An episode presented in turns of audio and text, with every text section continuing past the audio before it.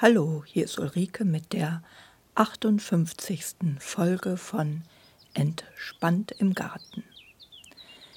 Ich erzähle euch in diesem Podcast wieder das Neueste aus dem spannenden Alltag einer Hobbygärtnerin. Ich erzähle, was so los ist im Garten und gebe dabei den ein oder anderen Tipp. Heute geht es um Podcast-Empfehlungen aus dem Urlaub es geht über Entspannen im Garten, dann noch ein bisschen über Gartenarbeit im Juli, August und ganz zum Schluss noch Aktuelles zu der politischen Situation. Der Podcast ist wieder in Kapitelmarkern unterteilt. Ihr könnt also springen, wenn euch das ein oder andere Thema nicht interessiert. Ja, ich nehme das heute am 9. August auf. Es ist also mitten im Sommer und es war ja ganz schön warm bis jetzt, so dass mit Gartenarbeit teilweise nicht so viel los war und auch gar nicht empfehlenswert, bei so einer Bullenhitze sich im Freien groß zu verausgaben.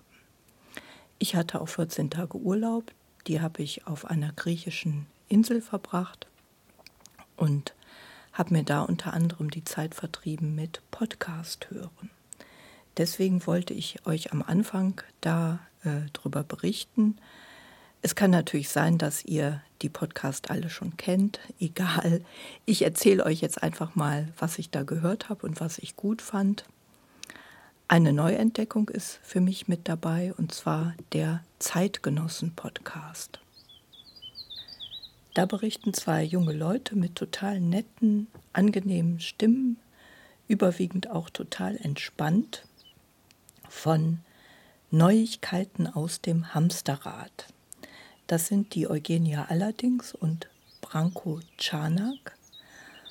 Und die widmen sich in diesem Podcast der Frage, warum eigentlich die, der Fortschritt in Technik und so weiter das Versprechen auf mehr Freizeit, also Zeitwohlstand, nicht eingelöst hat. Stattdessen landen viele, gerade junge Berufstätige, ziemlich schnell in Burnout-Situationen.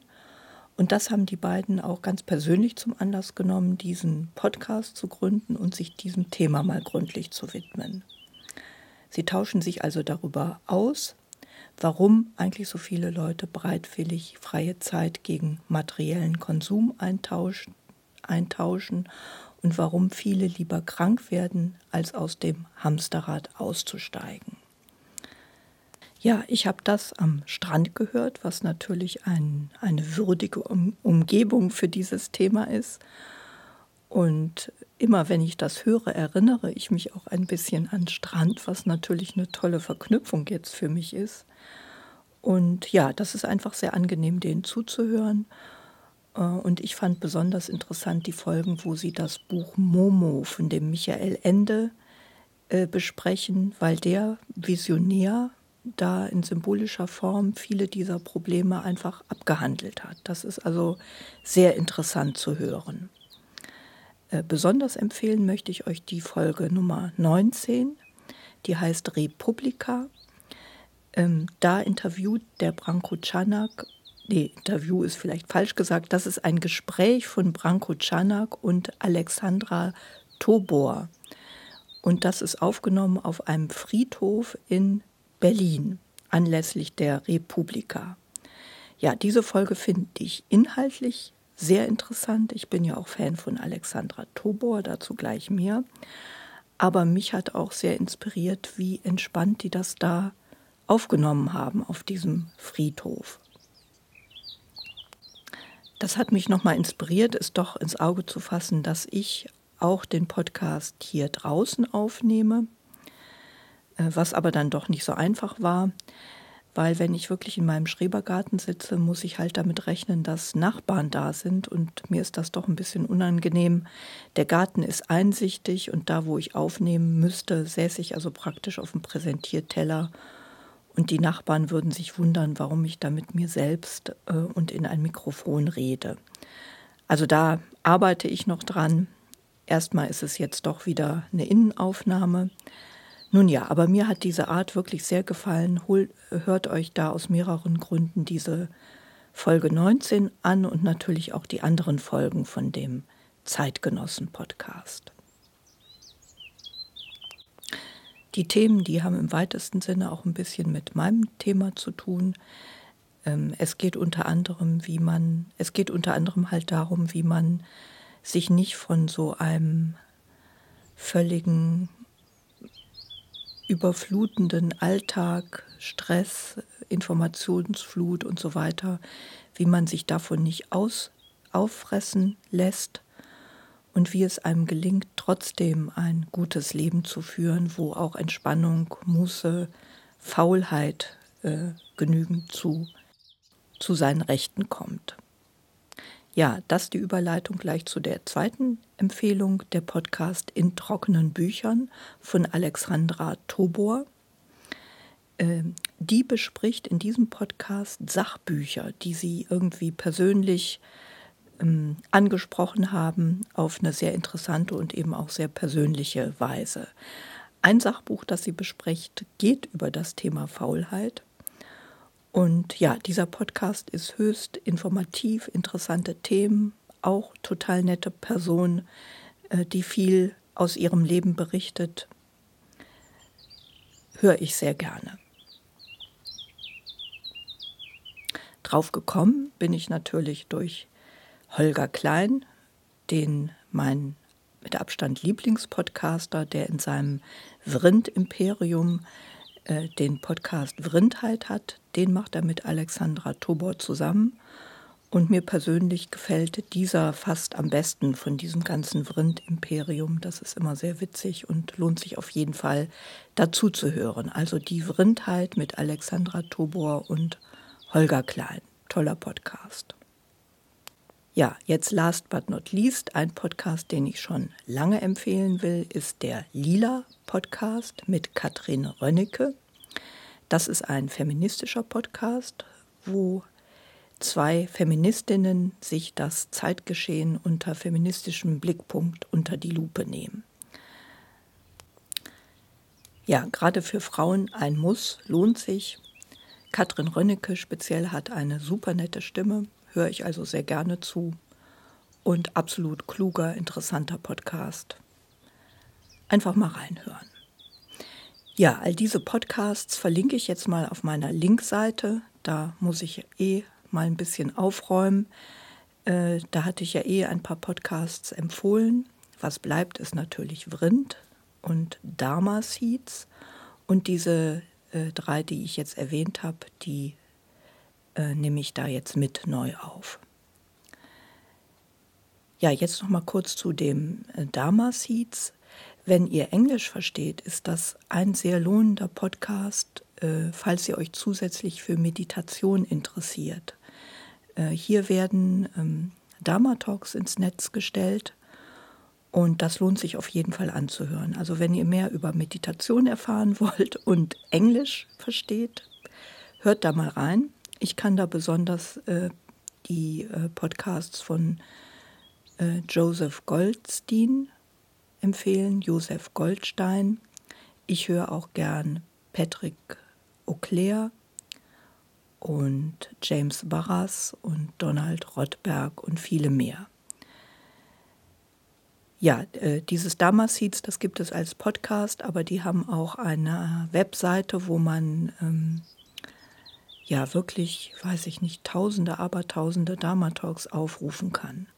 Besonders der Josef Goldstein geschrieben ist ganz inhaltlich brillant, ganz ruhige, angenehme Stimme. Ähm, ja, also sehr erhellend, das anzuhören. Auch wärmste Empfehlung von mir. Hier ist es so, dass äh, die Fülle fast auch schon erschlägt. Ich muss so ein bisschen aufpassen, dass ich mich da nicht da drin verliere. Man kann also unmöglich die ganzen Dharma-Talks hören, die, die da irgendwie auch in diesem Podcast gepostet werden. Ähm, ja, ich habe halt meine Lieblinge und äh, höre da gern den einen oder anderen Talk. Ich muss selber ein bisschen aufpassen, dass ich da nicht einfach äh, mich da zu viel mit zuballere, statt jetzt wirklich zu meditieren. Ähm, ja. Ja, Meditation, Zeitgenossen-Podcast, all das ist ähm, auch etwas, was mich bewegt. Nicht umsonst heißt dieser Podcast ja entspannt im Garten. Und mir ist es also zum Beispiel sehr sympathisch, dass einer der Zeitgenossen, der Branko Czanak, auch einen freien Tag am Mittwoch freigeschaufelt hat, den er zum Podcasten nutzt. Ich kann dem nur zustimmen, dass es nicht so zielführend ist, 40 Stunden oder mehr in der Woche zu arbeiten, besonders wenn einem diese Arbeit auch noch keinen Spaß macht. Ich bin also auch in der privilegierten Situation, den Mittwoch frei zu haben.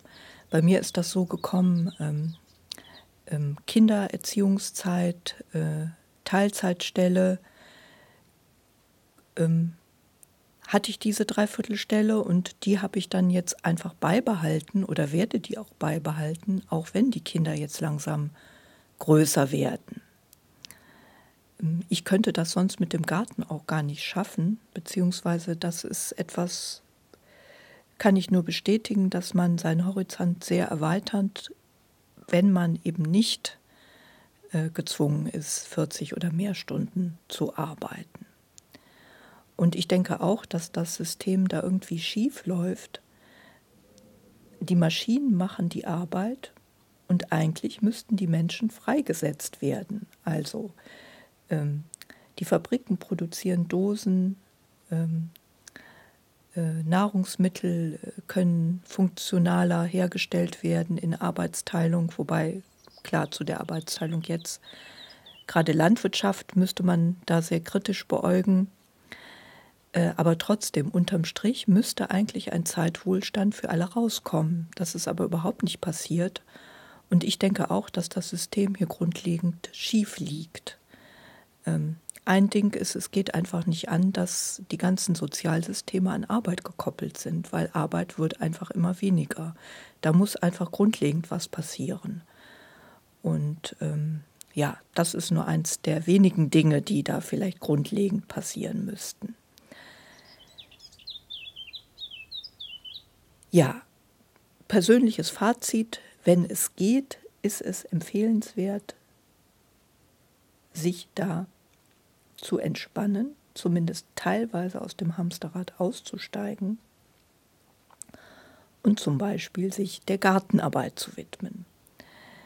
Äh, ich habe da neulich in der neuesten Folge der Kleingärtner Schriftenreihe in der Nummer 11 äh, nochmal drüber nachgelesen, dass es auch inzwischen wissenschaftlich erwiesen ist, dass wenn man sich mit Grün und Natur umgibt, dies einen gesundheitlichen Nutzen hat.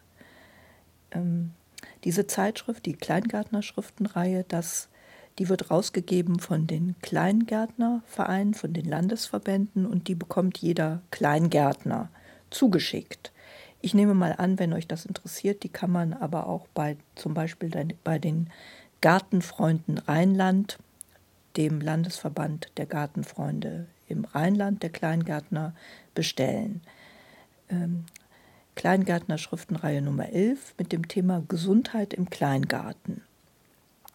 Da wird unter anderem ausgeführt, dass äh, es eine Studie gibt, die untersucht hat, ähm, die Dauer von Krankenhausaufenthalten.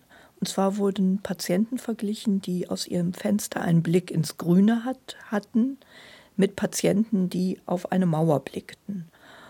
Und es ist da ganz deutlich geworden, dass die Patienten mit Blick ins Grüne viel schneller aus dem Krankenhaus entlassen werden konnten und auch weniger Komplikationen und Beschwerden hatten. Ähm, in einer anderen Studie wurde nachgewiesen, dass allein schon zehn Minuten äh, mit Blick in die Natur aufs Grüne nachweislich den Blutdruck senkt äh, und noch einige andere gesundheitliche Parameter äh, positiv beeinflusst. Und es ist nachgewiesen, dass Menschen, die in einer Umgebung leben, wo es auch Grünanlagen gibt, wo es viele Bäume gibt, weniger an verschiedenen Krankheiten erkranken, wie Herz-Kreislauf-Erkrankungen, ähm, Schlaganfällen, Depressionen und so weiter. Also die heilsame Wirkung der Natur ist einfach nachgewiesen. Was auch nachgewiesen ist, dass Bewegung im Grünen besonders gesund ist, weil man da einfach zwei Effekte koppelt, äh, den beruhigenden Blick ins Grüne und die Bewegung. Für mich etwas überraschend äh, die Erkenntnis dort, dass äh, Gartenarbeit besonders positiv gegen Knochenschwund, also gegen Osteoporose bei Frauen wirkt. Das liegt daran, dass einfach so viele vielfältige Bewegungen bei der Gartenarbeit vorkommen. Also man ähm, nimmt ja ganz verschiedene Körperhaltungen ein beim Säen, Rechen, Pflanzen, Jäten, Rasenmähen und so weiter, sodass der Gleichgewichtssinn sehr gut geschult wird dabei. Also besonders für Frauen besonders empfehlend Gartenarbeit. Und was äh, ich also sehr positiv fand, dass das sogar dem Joggen überlegen ist, wenn man die Wirkung auf den Knochenschwund jetzt berücksichtigt. Äh, Gartenarbeit ist da noch wirkungsvoller. Was ich besonders erfreulich finde, da Joggen mir überhaupt nicht liegt. Ähm, ich finde an der Gartenarbeit, also jetzt hier persönliche Erfahrung, ich finde es wirklich toll, im Garten zu sitzen, auf der Terrasse und einfach so ins Grüne zu träumen. Da. Also ich, ich arbeite immer so ein bisschen im Garten und dann ab und an klebe ich aber dann auch auf der Terrasse fest. Ich sitze dann da rum und gucke einfach ins Grüne und träume. Das ist sehr entspannt. Und bei mir persönlich ist es so, dass ich den Sinn von Sport eigentlich nie so richtig begriffen habe. Also ich finde es sinnlos, äh, zu joggen oder ähm, auf Laufbändern zu laufen. Da muss ich direkt an die Hamsterräder denken äh, oder sich auf irgendwelchen Recks abzuquälen. Ähm, ja, also ihr ahnt jetzt, dass mir das auch null Spaß macht und dass das nicht zu meinen Talenten gehört. Das Einzige, was ich gern mache, ist Schwimmen und in Grenzen auch Fahrrad fahren. Aber wie gesagt, Gartenarbeit kommt mir ganz sinnvoll vor. Da habe ich halt nicht den Eindruck, dass das Sport ist. Und ähm, ähm, das ist halt so nützlich, dass ich nicht das Gefühl habe, ich müsste da jetzt künstlich mir Bewegung verschaffen. Das ist einfach angenehm, dass das von selbst kommt. Ja, was man da natürlich berücksichtigen muss, ist, dass man ähm, äh, etwas über Haltung auch wissen muss. Es ist also von übel, zum Beispiel mit gebeugtem Rücken zu arbeiten. Aber da habe ich an anderer Stelle ja schon mal was gesagt. Also man muss einige äh, Sicherheitsrichtlinien ähm, und Haltungsempfehlungen beachten. Aber wenn man das tut, dann ist das wirklich sehr gesund und wie hier in dem Gesundheit im Kleingartenratgeber nochmal ausgeführt, wirklich erwiesenermaßen ähm, auf mehreren Ebenen entspannend und nützlich. Ja, davon abgesehen ist es gerade, wenn es im Sommer so heiß ist, natürlich empfehlenswert, nicht zum Beispiel bei 34 Grad im Schatten den Rasen zu mähen. Äh, das sollte man lieber nicht machen. Dann ist die Hängematte doch der bessere Ort oder der Liegestuhl. Und was man noch äh, ergänzen sollte, ist nicht für jeden ist das natürlich was. Ähm, es muss einem liegen. Entspannen kann man sich immer nur bei Tätigkeiten, die einem Spaß machen. Da gilt äh, wieder das Sprichwort, jede Jack ist anders. Die einen joggen halt gerne, die anderen arbeiten im Garten, wieder andere meditieren. Also da ist alles offen. Wichtig ist nur, dass man wirklich was findet, was einem Freude macht, weil die Motivation entscheidet. Es sollte nicht in Stress, Druck und halt unangenehme Arbeit ausarten. Dann geht der Schuss mit der Entspannung auch nach hinten los. Zum Garten ist auch noch zu sagen, dass man dafür wirklich was Zeit einplanen muss. Garten macht auch Arbeit und darüber muss man sich klar sein. Und auch deswegen denke ich, ist es nicht für jeden was. Äh, diejenigen, die genau wissen, dass sie das nicht schaffen mit dem Garten, die sollten lieber im Park spazieren gehen oder äh, den Blick ins Grüne sich einfach so verschaffen, was ja auch durchaus geht. Weil äh, wenn so ein Garten in Stress ausartet, ist natürlich auch kontraindiziert. Wie bei allen Tätigkeiten gilt auch hier einfach das rechte Maß. Man kann sich auch im Garten durch Perfektionismus bekloppt machen. Also wenn man sich da sehr unter Leistungsdruck stellt, ist das wie bei allen Tätigkeiten dann nicht entspannend oder gesundheitsförderlich. Selbst Meditation kann man so ruinieren, wenn man damit zu viel Anstrengung dran geht. Und das gilt natürlich auch äh, im Garten. Äh, wie bei Meditation und Garten gilt natürlich auch das Gegenteil. Wenn man sich zu wenig anstrengt, dann bringt das auch nichts. Im Garten sieht man das direkt. Ähm, der Dschungel wächst einem sehr schnell über den Kopf und beim Meditieren ähm, ja, hat man einfach, denke ich, keine, keine großen Fortschritte, wenn man nicht regelmäßig übt. Das ist halt beim Garten ähnlich. Man muss regelmäßig was dran tun, sonst hat man keinen so schönen Garten. Ich finde immer das Gleichnis von einer Gitarrenseite oder Geigenseite da ganz passend.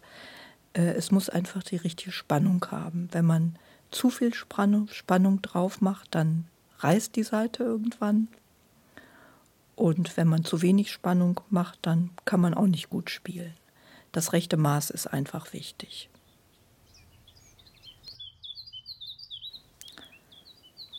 So, jetzt aber noch ein bisschen zur Gartenarbeit, die jetzt anfiel im Juli und auch jetzt inzwischen fast bis Mitte August. Was ich neulich gemacht habe, ist ähm, Ernten. Die Stangenbohnen sind reif. Stangenbohnen, Kartoffeln, erste Sommeräpfel, Salate, Gurken, Zucchini. Da kann man jetzt also eimerweise ernten. Ich habe insbesondere dieses Jahr auch Gurken das erste Mal und habe jetzt die eine oder andere Gurke geerntet. Zucchini auch und gestern haben wir ein total leckeres Gericht mit Stangenbohnen gekocht. Stangenbohnen mit Speck, weißer Soße und Kartoffeln, Bohnenkraut. Das ist einfach toll, das schmeckt total lecker.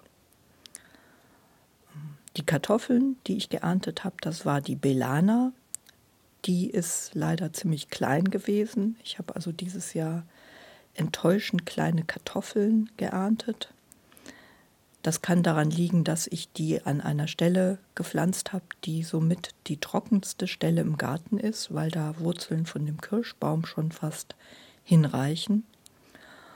Oder vielleicht lag es auch einfach an der Sorte. Ich hatte die Belana noch nicht.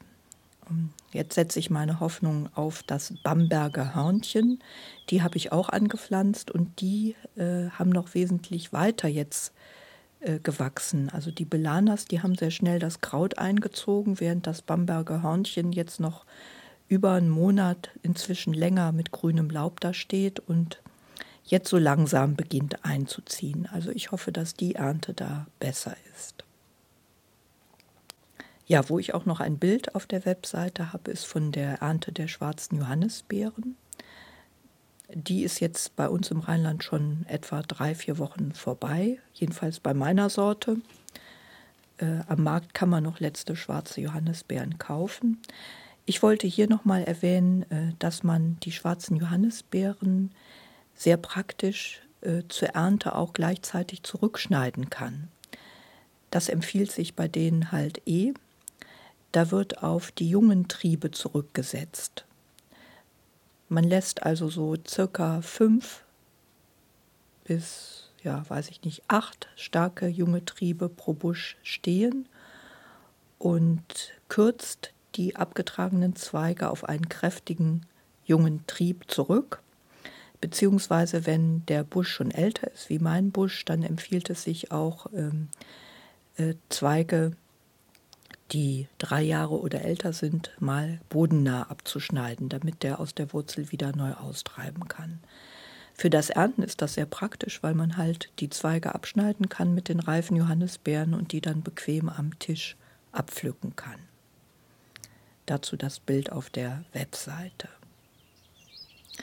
Ja, wo ich auch dabei bin und da schon halb mit durch bin, ist bei dem Zurückschneiden der abgetragenen Himbeerruten. Die äh, Himbeeren, die im Sommer reif sind, die müssen halt nach der Ernte auch bodennah zurückgeschnitten werden. Wichtig da nur die Zweige abschneiden, die getragen haben, nicht etwa die jungen Zweige, die neu gekommen sind.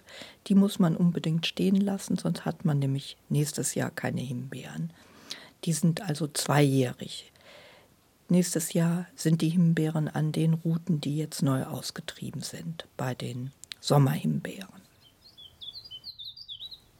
Ja, auf den abgeernteten Beeten empfiehlt es sich jetzt zum Beispiel Gründüngung auszusehen.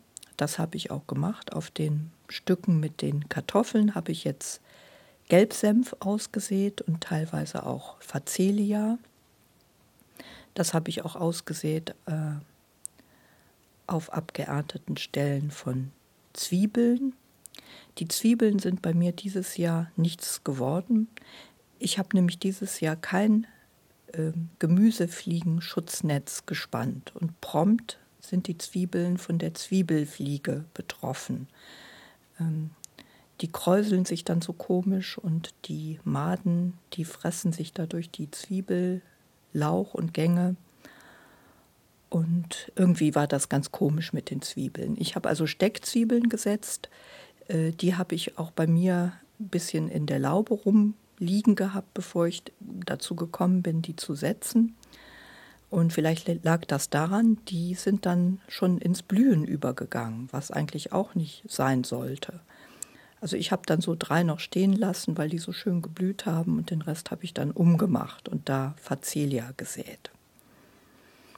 Und ja, teilweise habe ich aber auch noch, ähm, was jetzt auch Zeit ist fürs Auspflanzen und Säen der Wintergemüse. Auf abgeernteten Salatflächen habe ich jetzt Endivienpflänzchen gepflanzt und teilweise noch Salate nachgepflanzt. Man könnte jetzt auch Lauf, Lauch pflanzen, und Winterkohl, also Rosenkohl, Grünkohl, ist jetzt Pflanzzeit. Beziehungsweise auch Aussaaten von Rettich, ähm, Portulak, Feldsalat, Spinat und anderer Wintergemüse. Ja, Gemüse, das noch steht, äh, beziehungsweise auch das frisch gepflanzte, sollte man weiter düngen und mulchen ähm, man kann also ähm, Flächenkompost äh, mit so halb verrottetem Kompost kann man düngen, kann man düngen. Wenn man hat, kann man Brennnesseljauche verwenden, also zum Beispiel Zucchini, Tomaten äh, andere Starkzehrer freuen sich da über äh, Sofortdüngung. Ich hatte ja auch mal dieses Vinasse empfohlen, das könnte man dazu auch verwenden. Also die Gemüse, die noch äh, tragen jetzt, die weiter düngen. Ansonsten sollte man aber die Düngung jetzt langsam ausklingen lassen bei den mehrjährigen Pflanzen, also wie zum Beispiel Rosen. Ähm, wenn man da jetzt düngt, dann kriegen die äh, schwache Triebe, die im Winter gerne zurück, zurückfrieren. Ja, was ich jetzt auch gerade gemacht habe, ist Lavendelrückschnitt. Den sollte man halt jedes Jahr kurz nach der Blüte zurückschneiden, weil die Büsche sonst von innen her verholzen und verkahlen. Vom phänologischen Kalender her befinden wir uns jetzt im Spätsommer. Äh, die Mitte des Spätsommers ist zum Beispiel markiert von der Blüte der Goldrute. Die blüht bei mir auch ähm, Beginn, der Beginn des Spätsommers erkennt man an der Blüte der Herbstanemonen. Und was reif wird, sind die Frühzwetschgen, erste Birnen. Ja, Spätsommer hat begonnen. Oft ist der ja charakterisiert durch recht heißes Wetter. Das war hier auch der Fall. Also es ist immer abwechselnd in Köln zwei bis drei Tage sehr heiß und dann auch schnell drückend schwül. Dann gibt es ja auch immer wieder Schauer und Gewitter, was eigentlich ein Segen ist, weil viele andere Orte in Deutschland ja von sehr großer Dürre betroffen sind inzwischen. Hier im Rheinland geht es so einigermaßen, wobei dieses Jahr auch der Rasen mehr braune Stellen hat wie sonst. Ja, worüber ich mich sehr gefreut habe, Thema Klimaerwärmung. Feigen gedeihen dieses Jahr prächtig. Ich habe inzwischen zwei, zwei, zwei äh, Feigenbüsche im Garten und habe gestern da die erste Feige geerntet, die total lecker war, ganz süß. Ja, also Klimaerwärmung ähm, hat diese größere Trockenheit zur Folge und man kann Gewächse hier anbauen, zunehmend, die äh, sonst mediterran sind. Also wie gesagt, die Feige.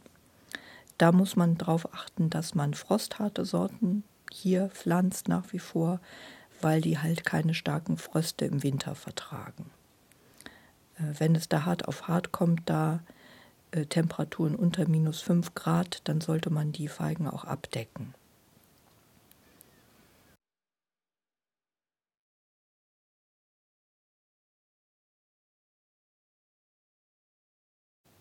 Ja, ansonsten ist der Sommer für mich eine Zeit, wo ich gerne auch schwimmen gehe.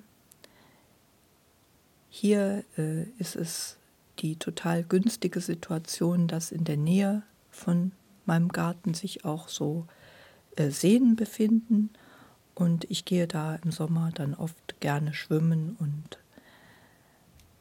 liege auch mal in der Hängematte und wichtig ist Entspannung. Ja, was unsere politische Situation angeht, versuche ich mich da auch nicht bekloppt zu machen. Die Situation ist weiterhin offen.